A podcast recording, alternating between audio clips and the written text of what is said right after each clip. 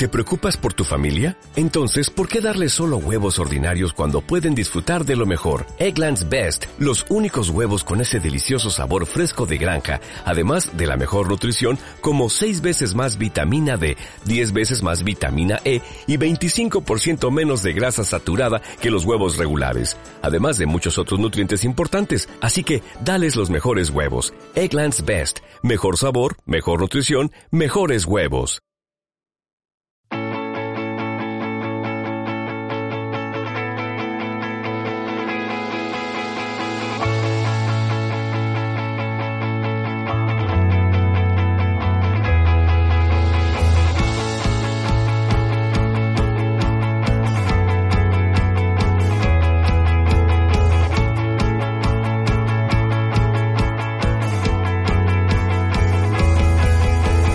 Hola, ¿qué tal? Bienvenidos, bienvenidas a Las Gaunas, bienvenidos una semana más a Radio 38 Ecos en Ecos del Balón. Semana como siempre de mucho fútbol, semana en la que hemos tenido muchos partidos, tanto europeos como en la Primera División, en la Liga Santander, en la Liga Española. Y ya tengo por aquí a Alejandro Arroyo, ¿qué tal? Eh, Arroyo muy buenas. Para hablar, debatir, analizar como siempre eh, cómo están llegando ciertos equipos, cómo están llegando ciertos nombres propios, tanto de entrenadores como de jugadores, a un tramo en el que ahora sí que sí se empiezan a jugar ya bastantes cosas y es este momento de la temporada en el que unos van hacia arriba, otros van hacia abajo, se empiezan a decidir ya muchas situaciones. Sí, muy buenas Adri, otra semana más aquí en Radio 38 Ecos en Las Gaunas. Unas semanas, como hemos ido anunciando últimamente, en la que no vamos a descansar mucho en cuanto a fútbol, en la que estamos disfrutando de nuevo efectivamente de las eliminatorias europeas y la ilusión está siendo doble, pero sobre todo porque llega, como siempre decimos, la, zona o la, el contexto eh, clasificatorio donde los objetivos se van a tener que ir cumpliendo y donde, por eso, efectivamente, hemos hecho eh, un guion en base a cuatro momentos concretos, como tú has dicho, nombres propios o equipos, que yo creo que tenemos que, mm, eh, ponderar y que valorar porque van a ser importantes de cara al objetivo de sus equipos. Pero creo, Adri, y no me apetece mucho esperar a más adelante, que podemos ir metiendo la segunda entrada de un partido histórico, el link de descarga para quien nos esté escuchando en este momento y sepa un poquito de qué va lo del álbum de entradas que anunciamos la semana pasada. Totalmente. Si hay alguien que le cogemos por sorpresa que no sabe muy bien qué es todo esto,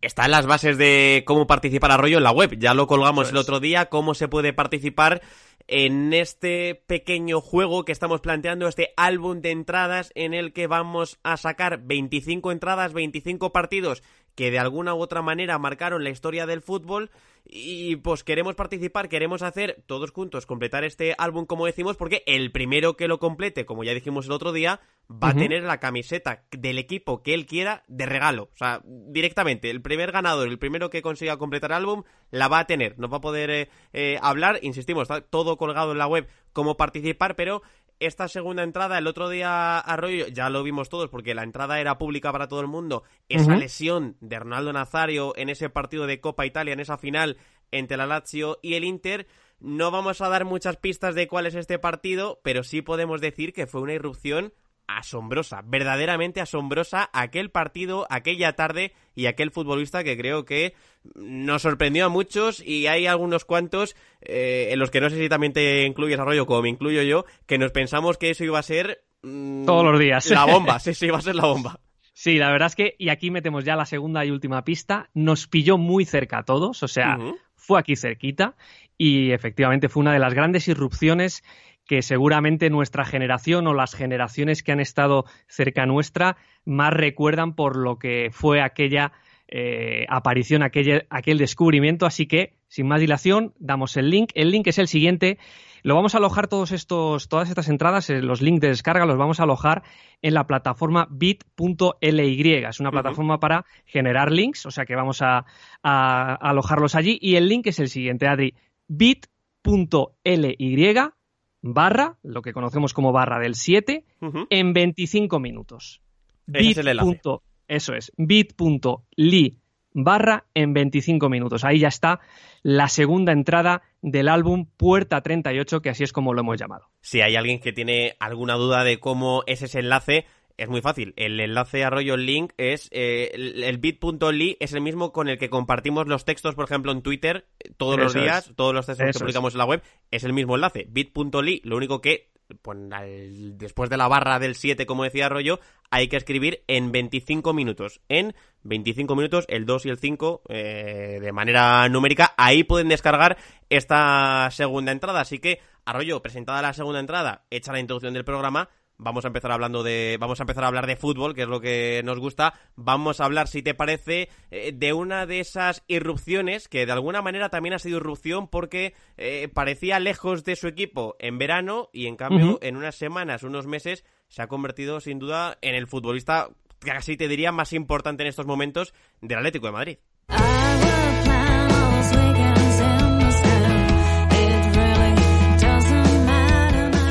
Las Gaunas es un programa de Radio 38 Ecos sobre la Liga Española. La radio del equipo de Ecos del Balón que puedes escuchar en iBox, Apple Podcast y Spotify.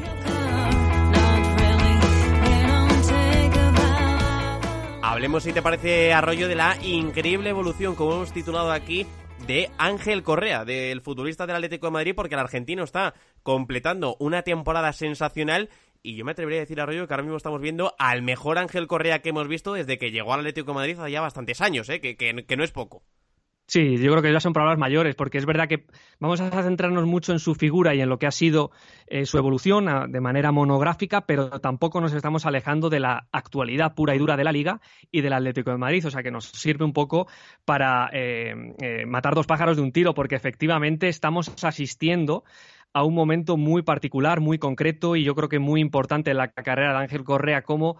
ese jugador que ha dado a través de los años, ha cumplido de alguna manera lo que se esperaba de él en el fútbol europeo, al menos como individualidad, porque si recordamos Adri, vamos etapa por etapa, era un jugador, y no hasta hace mucho, pero sobre todo en sus principios,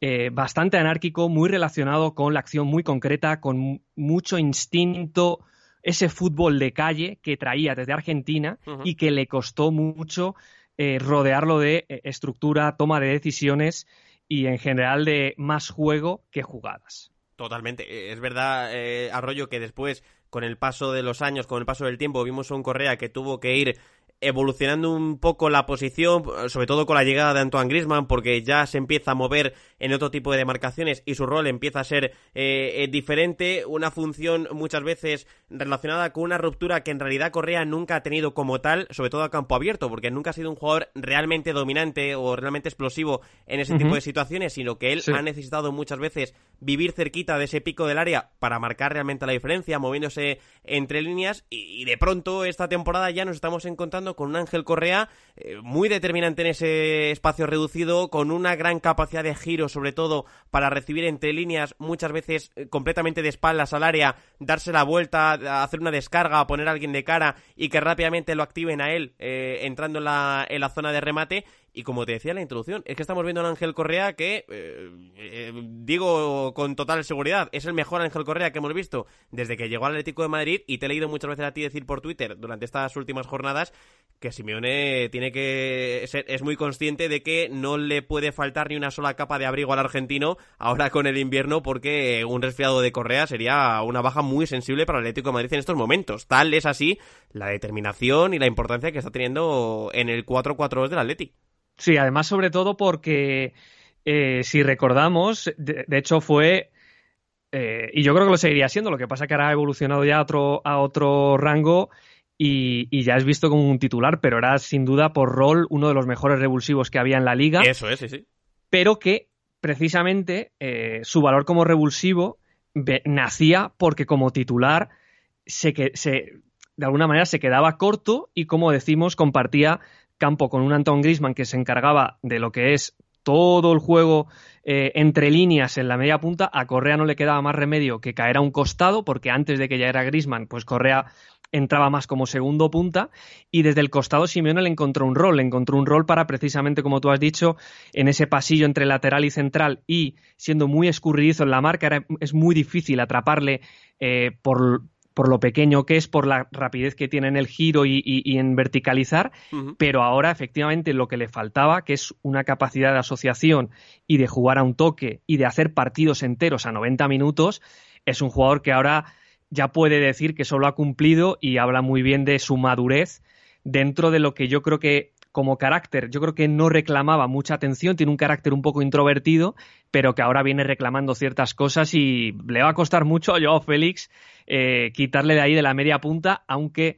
evidentemente eh, lo que el portugués te puede dar, evidentemente también de cara a los próximos partidos, con el Liverpool, con, con los objetivos de liga, eh, activarle también evidentemente va a ser importante para el Cholo. Sí, fíjate, este ya es otro tema y sería interesante para hacer otro bloque en otro programa de las gaunas, pero yo no descartaría rollo que está tan bien Correa jugando y se siente tan cómodo en la posición que viene ocupando no descartaría que Joao Félix empiece a entrar con más continuidad en el otro sector, en el lado izquierdo, que ya vimos que tuvo sus minutos ahí hace muy poquito tiempo y que ya ha visto portería desde esa situación, puede definir desde ahí, tiene capacidad de, disparo y con un Correa que, como decimos, es que está siendo importantísimo por lo bien que se viene moviendo y por algo que has destacado, que hemos apuntado aquí en el guion y que me parece fundamental para entender al Ángel Correa del año 2020. Y es que eh, ya no hace jugadas, sino que participa directamente en el juego. Y es un futbolista que el Atlético Madrid tiene que tener o mantener permanentemente activado, que él hace también por estar activado, porque está asumiendo bastante protagonismo en la fase ofensiva del equipo, apareciendo, como decimos, por dentro,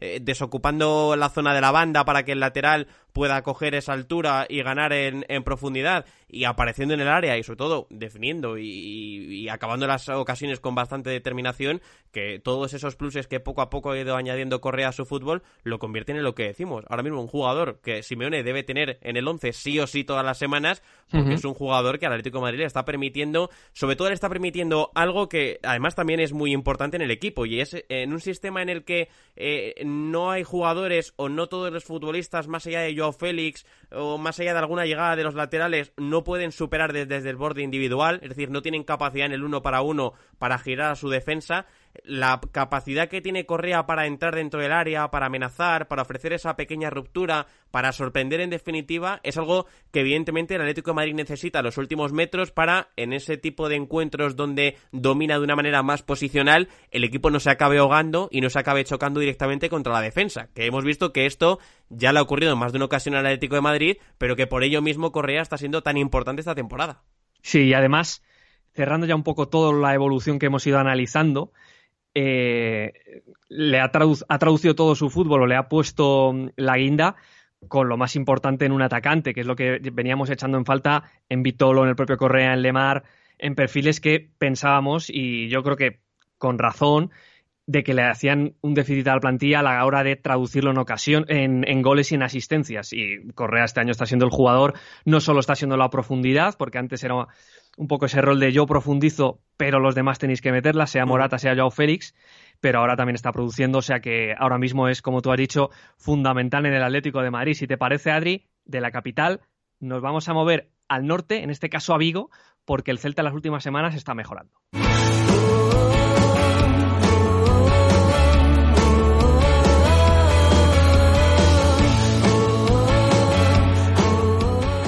Ya dijimos el otro día cuando hablábamos de los entrenadores de la liga, te decía rollo que te iba a lanzar la pregunta. Ahí, sabía que ibas a lanzar Dentro de unas semanas, porque es que estoy convencido que cuando acabemos la liga o cuando lleguemos al final, el nombre de Oscar García va a estar encima de la mesa, porque le está dando todo tipo de cosas a su equipo y es verdad que, como analizamos eh, hace muy poquito la web en un texto, mm, rebajando mucho el plan, reduciendo bastantes cosas dentro del mismo, como es lógico en este tipo de situaciones de máxima emergencia, en las que un equipo debe sumar de tres en tres cuanto antes, el Celta se ha entregado a la calidad individual de sus mejores hombres, que para eso también los tiene, como son Rafinha y Yago Aspas, pero poquito a poco hemos visto que un Oscar García está moviendo mucho, mucho el sistema. Hemos visto defensas de tres, defensas de cuatro, centros del campo con doble pivote, con tres centrocampistas. Mantiene alejados a Aspas y a Rafinha para luego juntarlos en zona de remate. Es decir, está dejando muchas cosas que seguramente no se ven o no son tan visibles como puede ser un cambio de posición eh, en los futbolistas más determinantes del equipo.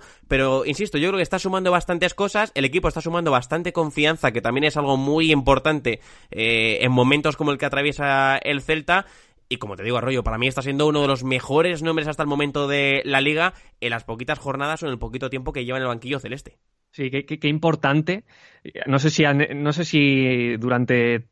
todo el año que llevamos haciendo las gaunas lo hemos resaltado o no, pero qué importante es que un equipo que se tiene que salvar encuentre una dinámica, ya no digo una victoria, una derrota, ya no es puntuar, sino una dinámica concreta donde el equipo ni pierde o, solo eh, suma, ¿no? Gana, empata, gana. Esa, dinámica es importantísima para la confianza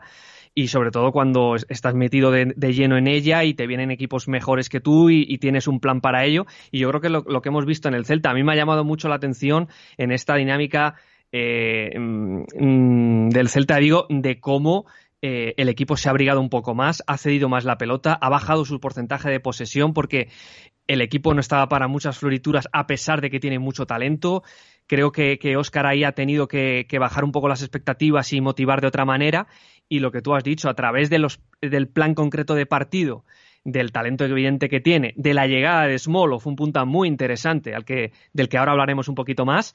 el Celta yo creo que de alguna manera se le ha eh, clareado un poco eh, el ambiente, ve todo un poquito más nítido y al final es lo más importante es competir más allá de, la forma en la que lo hagas y en eso está metido el Celta. Totalmente. Eh, decías el nombre de Smolov, ya vimos que su participación en el Bernabéu fue muy positiva. Y creo que lo que vimos en el Bernabéu, primero, es lo que está intentando el Celta, ese plan que, como dices, está en muchas situaciones cediendo la iniciativa para atacar el espacio porque puede hacerlo por los jugadores que tiene, no tanto por la velocidad de los atacantes, sino porque tiene futbolistas realmente diferenciales en el carril central para superar muchas veces presiones como la que planteó, por ejemplo, el Leganés eh, hace unos días en, en Balaídos, porque en encuentros donde el rival va a jugar más arriba, como fue el Real Madrid en el Bernabéu, el Celta va a poder salir desde el talento individual de Aspas y de Rafinha, y porque ha incorporado un 9 que está moviéndose muy bien de espaldas y que en muchas situaciones es un recurso para buscarle el largo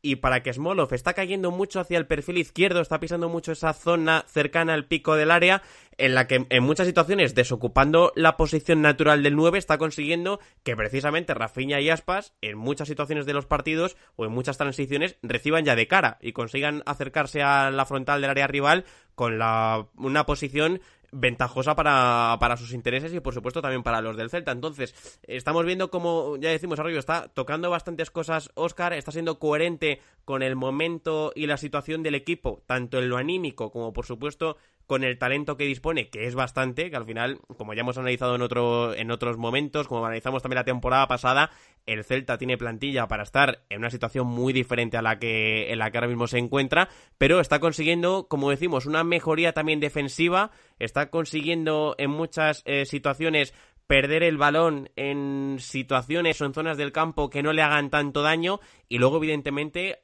aunque lo pierdan en zonas que sí pueden ser realmente peligrosas, la llegada de Murillo, por ejemplo, también ha tenido un impacto muy positivo en el equipo. Ha sentado a Ido, que estaba siendo el central titular, está jugando Murillo, y es verdad que Murillo es un central muy expeditivo, es un central que convive un poco con el error en todos los partidos, porque va siempre muy al límite, porque no se guarda prácticamente nada en ninguna situación, pero cuando toca defender el área, cuando toca despejar, cuando toca aguantar un poco más atrás, como fue el día, por ejemplo, de San Mamés, Murillo está cumpliendo muy bien y para mí es uno de los grandes aciertos del Celta los últimos meses. Sí, yo, yo creo que el, desde lo que todo, desde lo que todo, has, lo que has explicado, eh, yo creo que se ha dado cuenta Oscar de qué tipo de plantilla tiene y, a quién le pertenece, en el sentido de eh, que yo creo que ha habido siempre, a la hora de formar plantillas en el Celta, eh, esa sensación de que es un equipo que tiene mucha calidad en el centro del campo, pero luego, si nos vamos a la realidad, yo creo que no está tan contrastado todo y que es más un equipo de atacantes que de centrocampistas. Entonces, dándoles más espacio a ellos y variando un poco eh, la altura del bloque para que no tengan que contragolpear tanto, yo creo que los atacantes del Celta, y esto ya es un poco modelo de club por todos los proyectos anteriores, si tienen espacios están más cómodos, porque eh, no hay laterales tan protagonistas, no hay tan buenos rematadores, incluso ahora que se ha ido, ya se había ido Maxi Gómez. O sea que los jugadores yo creo que tenían que relacionarse, hay calidad para relacionarse, pero a un ritmo alto, a un ritmo eh, con espacios por delante, y yo creo que ahí bajando un poco las revoluciones en campo propio, ayuda además Oscar a sus defensas por lo que tú has dicho, que no tienen mucha confianza ni mucha calidad para vivir muy arriba, y ayuda a sus atacantes, que yo creo que son los que marcan la diferencia, porque durante toda la temporada, incluso ya se han ido algunos futbolistas como el propio Lobotka, el caso de Beltrán, el caso de Yoguslu que ha mejorado, pero yo creo que no están contrastados para que el Celta sea un equipo eh, mucho más eh, relacionado con la pelota y el pase que con el espacio. Así que yo creo que ahí Oscar más tarde o más temprano se ha ido dando cuenta y ha hecho el equipo bastante más competitivo. Totalmente. Y luego, ya para cerrar el tema del Celta Rollos, que tiene dos jugadorazos totales, dos jugadorazos brutales. Es verdad que hay un tercero que no acaba todavía de estar completamente activado, que no está teniendo el protagonismo eh, que se podía intuir o que se podía presagiar durante el verano, como es Denis Suárez, pero con Rafinha y con Yago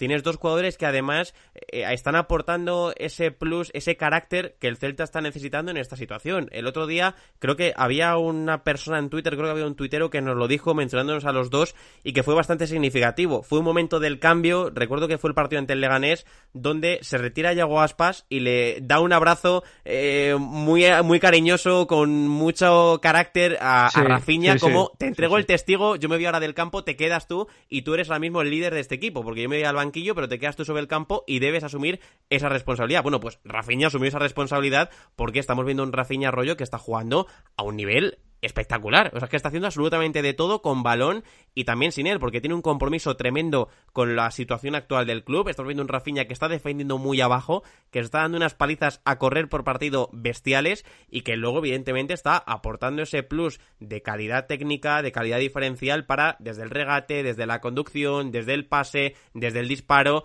darle al Celta todos esos, eh, todas esas cosas que necesita sí o sí para poder competir y poder ir sumando como está haciendo de tres en tres o ir puntuando al menos en todos los partidos, que va con una buena racha, va poco a poco recuperando esa confianza que, antes decíamos y, por ejemplo, insisto con ese partido, es que la victoria ante el Leganés fue una victoria de mucha más confianza que Pizarra y victorias así va a necesitar el Celta de aquí, de aquí al final de temporada unas cuantas, ya no solo evidentemente por sumar para salir de abajo, sino para que el equipo vaya poco a poco creciendo, Oscar tenga tiempo el equipo gane esa confianza y pueda seguir mejorando a nivel competitivo el Celta de Vigo ha tenido que recurrir el Celta en el mercado de invierno a un 9, hemos hablado de él, que es Smolov. Y vamos a hablar de otro de los fichajes del mercado de invierno, también de un 9, de Martin Bradwaite, que ha cogido el puente aéreo de Madrid a Barcelona para darle la profundidad que necesita el sistema de Setién.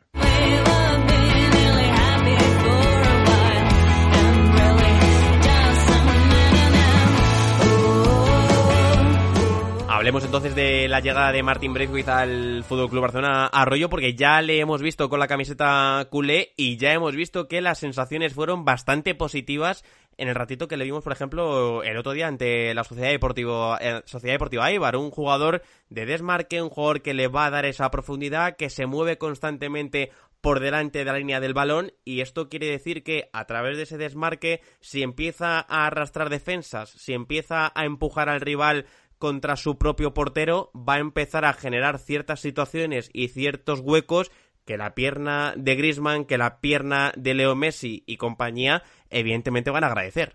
Y además un fichaje, Adri, muy, muy curioso porque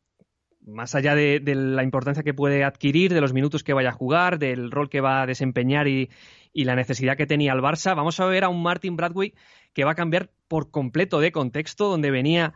eh, siendo un jugador muy relacionado con el esfuerzo para estirar a su equipo en Leganés, pero aquí va a ser el, el 9 de un equipo muchísimo más protagonista y donde sus movimientos van a ser mucho más específicos. Y ya solo con el ejemplo que tuvimos ante Leibar, aunque no lo tuviéramos, nos lo podíamos imaginar, porque aunque es verdad que ha estado, como decimos, mm, dos años siendo el delantero de un equipo muy diferente, Martin Bradwaite es por encima de todo un delantero que entiende muy bien el espacio y que se desmarca muy, muy bien. Eh, teniendo como referencia a los centrales, siendo el último hombre, con los centrales marcando la línea defensiva en el rival, aunque,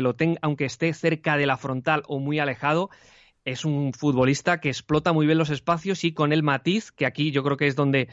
eh, mejora lo que tiene el Barcelona actualmente, no, solo ya porque es un 9 y los demás no lo son, sino porque cuando eh, logra hacer ese tipo de desmarque y explotar el espacio,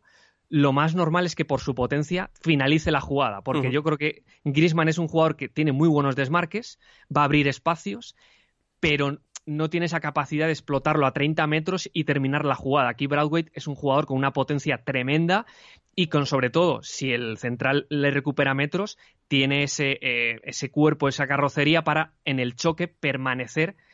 y, mm, proteger la jugada y si es necesario esperar a sus compañeros. O sea que eh, desde lo más básico podemos decir que el Barcelona no tenía un perfil así y que sobre todo lo necesitaba para estirar la última línea y que el equipo tuviese más profundidad, más profundidad y más motor. Es clave esto porque si el Barcelona se va a seguir moviendo en escenarios de mucha posesión, sobre todo cuando juegue en casa, escenarios en los que va a obligar a su rival a jugar con la defensa muy cerca de su área, ese desmarque de ruptura de Braithwaite, por muy rápido que sea, va a llevar muy cerca casi siempre a un central, porque al final no va a haber un espacio para sacar una diferencia eh, muy grande con el defensor rival, eso le va a obligar muchas veces, como dices, a chocar, a, meter el cuerpo, a empujarse hombro con hombro. Y como digo, es fundamental lo que dices porque Braithwaite eh, aguanta muy bien ese tipo de, choques, aguanta muy bien ese tipo de duelos y consigue salir casi siempre victorioso, tanto para disparar como para poner el centro. Y, como ya digo, Arroyo, creo que Setien va a aprovechar mucho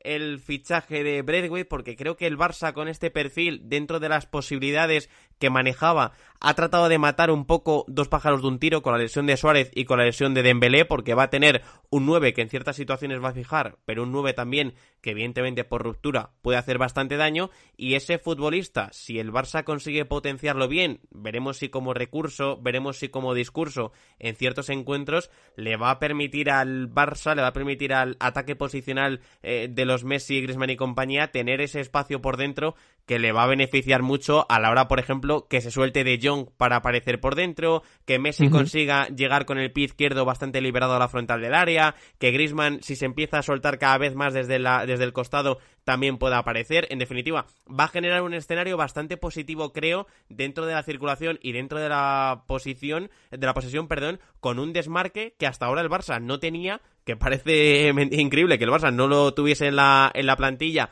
más allá evidentemente de la lesión de, de Ousmane Dembélé, pero que le van a permitir, creo, como ya digo, ¿eh? ciertas situaciones al Barça muy favorables para el modelo de juego que va a intentar desarrollar, sobre todo en casa. Y luego, evidentemente, fuera de casa, donde estamos viendo que el equipo en muchas situaciones divide un poco más el juego, sobre todo cuando le presionan arriba, evidentemente la carta, la ruptura de Braithwaite va a ser una carta a explotar seguramente muy muy seguro por Quique Setién.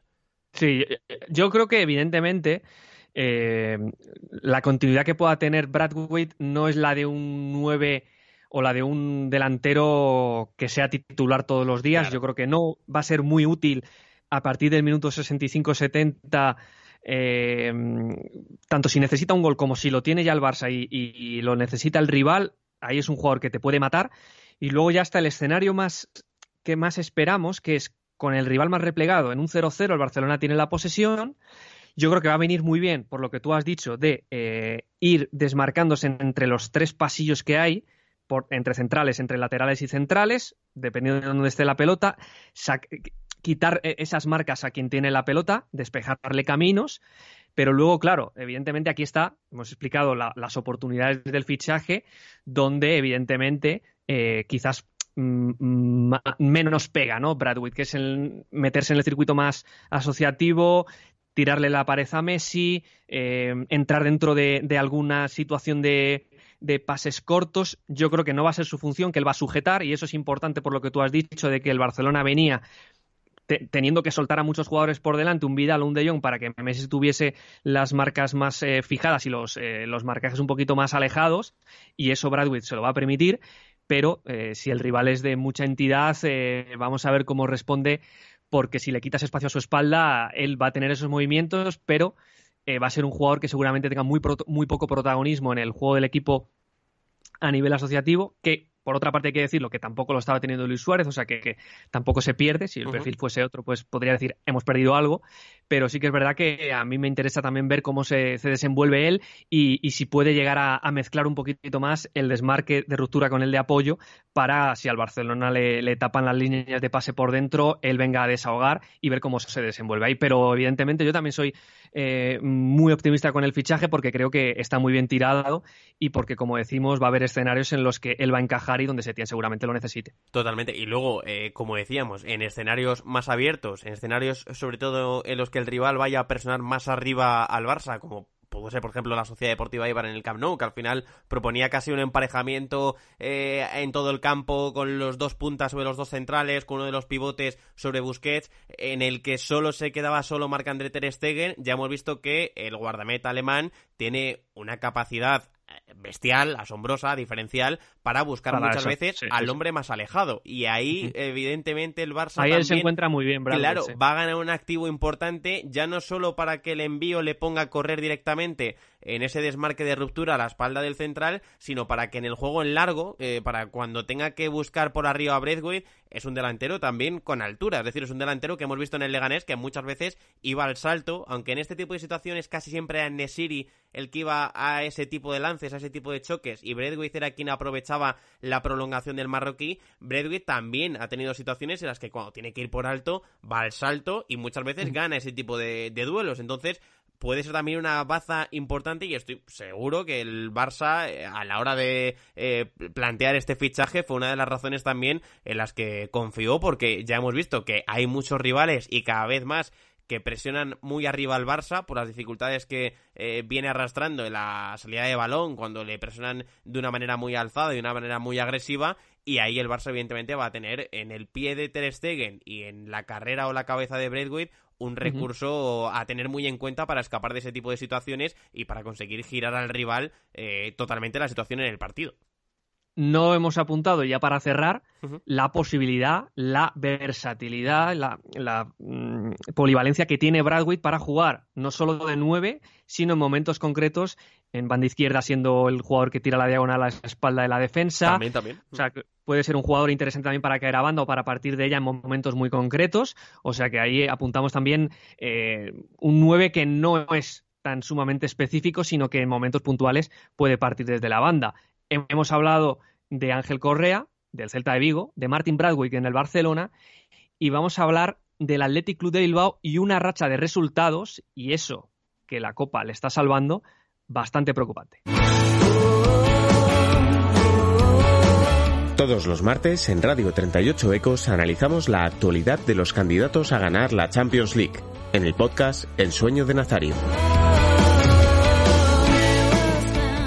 Porque viene el Athletic Club de Bilbao hasta esta semana rollo con una racha muy negativa, como dices, de resultados y también de sensaciones, porque en muchos escenarios, en muchos encuentros, parece el equipo algo desconectado, algo lejos de mantener eh, esa fortaleza competitiva para continuar durante los 90 minutos conectado al, encuentro. Y es una racha que, como dices, es, preocupante porque al final ya hemos analizado aquí en muchas situaciones a este Athletic Club, ya hemos visto cuáles son sus pros y cuáles son sus contras, pero evidentemente cuando tenemos que hablar de Athletic, cuando tenemos que fijarnos en esas contras, es que tiene una plantilla y sobre todo tiene un banquillo que no le permite muchas veces eh, alternar una situación, darle la vuelta a un plan de partido porque tiene lo que tiene y porque no tiene recursos realmente diferenciales ni sobre el campo ni sobre todo desde el banquillo, como digo, para eh, generar situaciones de uno contra uno, para cuando el rival se mete muy atrás, eh, sacar una ventaja en el juego más allá del centro lateral. Al final la plantilla del Atlético es la que es y yo creo que pese a esta mala racha el trabajo de Garitano tiene arroyo bastante mérito por cómo ha conseguido llegar hasta este punto con la plantilla y con los recursos que tiene a su disposición. Claro, es que el, talento, el trabajo y el, buen trabajo que ha hecho Garitano para mí es darle sentido a la plantilla, precisamente, es darle eh, una idea concreta desde la defensa de su área, darle espacio a sus puntas, sobre todo Iñaki Williams, y, hacer un equipo competitivo. Pero efectivamente, yo creo que esto sí que lo hemos comentado, esto sí me acuerdo yo, de, eh, de que está siendo, el Athletic Club está siendo presa de, de, lo que es una temporada muy larga y donde yo creo que todos los equipos, en mitad de la temporada, tiene que haber un punto donde den un giro táctico que les haga ser un equipo un poquito más matizable, es decir, que sea un poquito diferente a lo que ha venido siendo en el día a día, ¿no? Yo creo que todos los equipos dan ese giro a través de un jugador, a través de una serie de, movimientos, a, través de algo en concreto que yo creo que el Athletic lo ha dado a nivel defensivo con la defensa de tres centrales, pero que a nivel ofensivo, efectivamente, cuando le ha venido eh, eh, la dificultad, pues efectivamente no tiene eh, talento con balón, inspiración, más allá de Iker Muniain, porque no tiene esos perfiles. Yo creo que es un equipo efectivamente que, aquí se queda un poquito condenado, el techo baja un poquito y lo hemos visto en, los últimos meses con cuatro derrotas seguidas, once partidos sin ganar, llevaba sin ganar eh, desde el 9 de diciembre. O sea, son situaciones que te dan pistas de por dónde eh, se puede construir la plantilla. Y evidentemente lo que tú dices es fundamental. El perfil de los centrocampistas, el perfil de los delanteros más allá de Iñaki Williams y sobre todo a través de la dirección de campo no se pueden cambiar mucho las cosas y el Athletic Club necesita imperiosamente ser fiable atrás, darle sentido a lo que ha pensado Garitano, porque no se puede imaginar muchas cosas más allá de marcadores cortos, de situaciones un poquito más controladas, como yo creo que se han ido dando en Copa del Rey, que precisamente por eso el equipo ha brillado, porque ha, logrado ser un equipo muy compacto en eliminatorias, con, una, con un plus aquí sí a nivel mental por la ilusión de la competición, que sí que creo que tiene jugadores para darlo.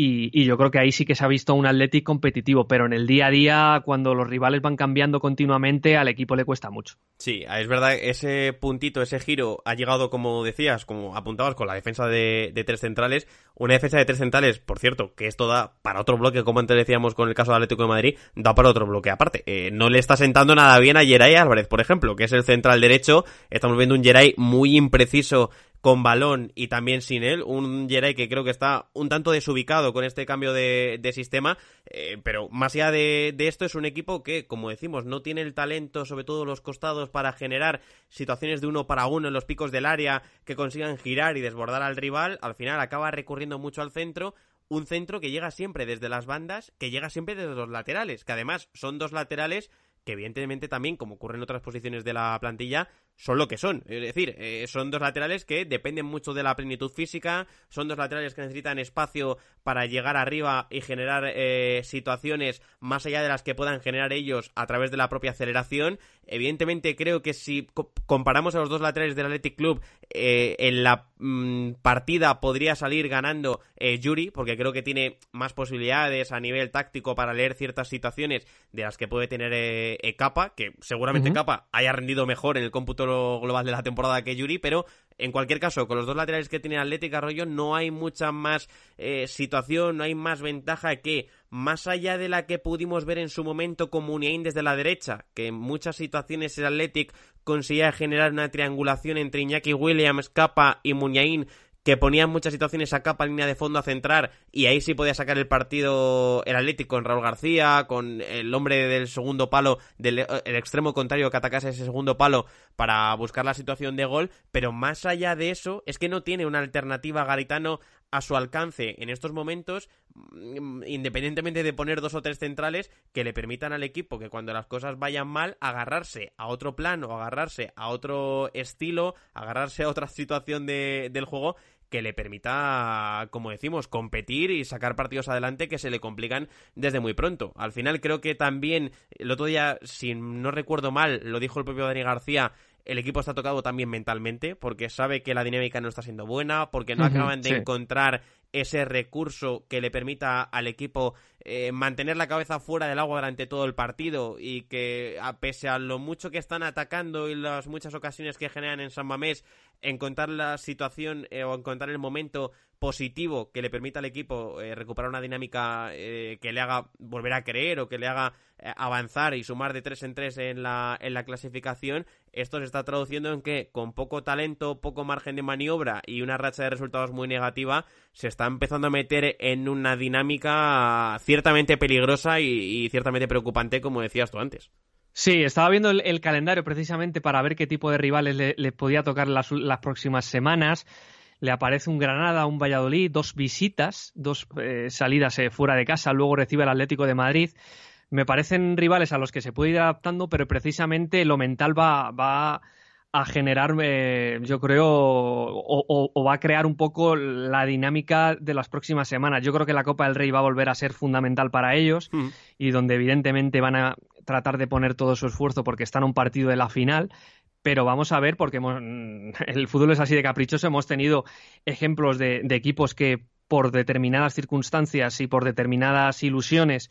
y, esfuerzos y energías poniéndose en otras competiciones se han terminado despistando. Así que vamos a ver cómo el Athletic eh, puede afrontar todo esto. Por cerrar un poco el bloque y ya el programa, es verdad que yo creo que el Athletic, como sabes de sus propias limitaciones a nivel de configuración de plantilla, siempre ha tenido en la presión su manera de ser y su manera de eh, solucionar determinadas deficiencias de, técnicas, pero efectivamente también esta, esta idea de presionar muy arriba eh, va muy enlazada con, con el momento mental y no sé si se van a sentir lo suficientemente preparados para exponerse, porque esto abre espacios atrás, y afrontar así los partidos. Así que estaremos aquí para verlo, ver eh, sobre todo, como hemos ido, eh, ido diciendo antes, eh, lo que va dejando también la competición intersemanal. Ahora vamos a tener Copa, o sea que va a ser tremendo ese Granada Athletic Club porque va a ser tremendo, es que es así, va a ser impresionante. Y, todo lo que nos vaya dejando el Athletic Club de Bilbao y todos los demás, aquí lo estaremos apuntando. Pues supuesto que sí, también será tremendo lo que seguramente le va a esperar a la Real Sociedad eh, en Andúa ante el Mirandés, así que dos pedazos de eliminatorias de Copa del Rey que tenemos por delante, mucho fútbol, porque como decías Arroyo antes, ya no va a parar, ya no va a descansar, ya no nos va a permitir eh, un momento de relax a, a, ninguno de los que nos gusta el fútbol para ver y seguir analizando, nosotros encantados de ello, porque este es el tramo realmente delicioso de la temporada, al principio del programa hemos recordado o hemos dado la instrucción de cuál es la entrada. El otro día la pusimos al alcance de todo el mundo a partir de ahora, rollo, vamos a ponerlo un poquito más complicado. La cosa no va a ser tan sencilla, sino que vamos a jugar un poquito a la hora de introducir esa entrada eh, durante, durante el programa. Pero bueno, ya la hemos dejado al principio. Todos aquellos que habréis llegado hasta este punto del programa ya habéis escuchado cuál es. Así que toca seguir escuchando Radio 38 Ecos, Arroyo, toca seguir viendo fútbol para poder seguir eh, contándolo y analizándolo aquí todos juntos. Pero como decimos, eh, la cosa continúa, quedan todavía muchas páginas de, del álbum eh, que estamos encantados, ¿eh? estamos muy agradecidos también a la gente de Mutu, como dijimos otro día, con los diseños que han sacado, que son fabulosos y estamos convencidos de que os van a gustar muchísimo, pero no lo vamos a poner tan sencillito a partir de ahora. Eso es, y no tiene por qué salir en las gaunas. O sea que. Eso es, eso es, también. Llevamos dos, eso es, llevamos dos semanas seguidas haciéndolo en las gaunas puede salir en cualquier programa de nuestra programación y como tú has dicho, no tiene por qué ser al inicio, así que que nos escuchen, que ahí va a estar eh, la siguiente entrada. No podemos decir todavía nada, ya desvelaremos alguna pista, pero promete, la tercera entrada promete y la anunciaremos en, la próxima semana. Totalmente. Como siempre, ya sabéis, gracias por estar ahí. Gracias también a ti, Arroyo. El fútbol, la actualidad, el análisis, el debate, como siempre, en Radio 38 Ecos y en Ecos del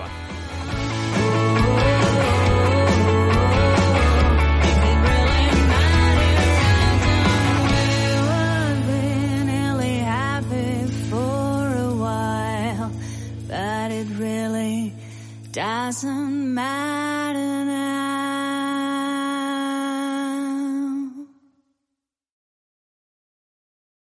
¿Te preocupas por tu familia? Entonces, ¿por qué darles solo huevos ordinarios cuando pueden disfrutar de lo mejor? Eggland's Best, los únicos huevos con ese delicioso sabor fresco de granja, además de la mejor nutrición, como 6 veces más vitamina D, 10 veces más vitamina E y 25% menos de grasa saturada que los huevos regulares, además de muchos otros nutrientes importantes. Así que, dales los mejores huevos. Eggland's Best, mejor sabor, mejor nutrición, mejores huevos.